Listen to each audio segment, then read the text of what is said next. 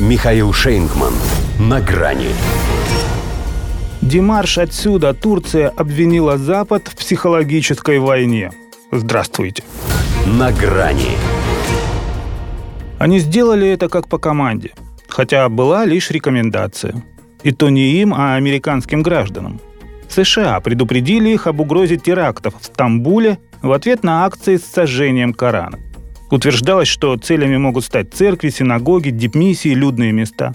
И восемь европейских стран – Британия, Дания, Италия, Нидерланды, Франция, ФРГ, Швейцария, Швеция – на лету схватили посыл и тут же закрыли свои генконсульства.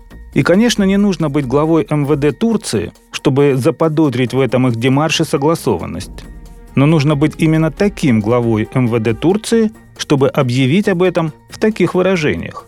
В отличие от МИДа, который указал послам испуганных государств на неразумность и недружелюбность их поведения, министр внутренних дел прямо назвал это психологической войной. Сегодня они участвуют в различных трюках, потому что Турция успешна. Мы лицом к лицу с международной операцией.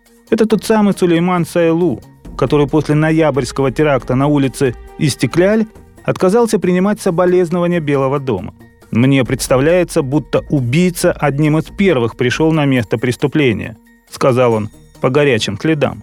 Пусть это так и осталось его личным мнением, но президент не поправил своего подчиненного и даже не попросил извинить его, объяснив резкость эмоциональным состоянием. Сайлу и теперь, словно внутренний голос самого Эрдогана, весьма категоричен.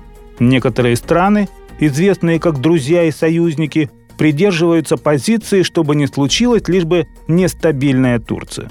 На самом деле, даже если допустить, что Штаты подняли шумиху не просто так, логичнее было бы для начала поделиться информацией, коль она у них реально имеется, с местными спецслужбами. Нет, значит не доверяют. Навязывает Вашингтон мысли о том, что для мести за глумление над священной книгой здесь может быть создан режим государственного благоприятствования. С другой стороны, США и данными о военном перевороте летом 2016 не делились. А ведь их вице-президент тогда и их президент сейчас – это одно и то же лицо. И судя по его украинским кривляниям, оно очень не любит недоделанных дел. Поэтому и за Турцию, похоже, крепко берутся, пытаясь выставить ее зоной отчуждения.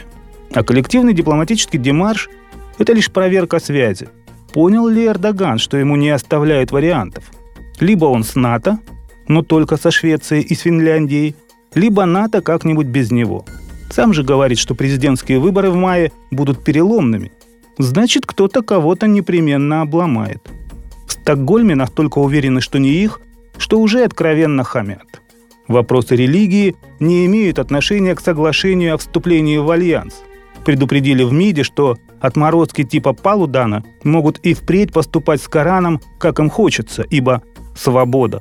Следует ли из этого, что его можно сжигать вместе с мечетью, уточнять не стали. До свидания.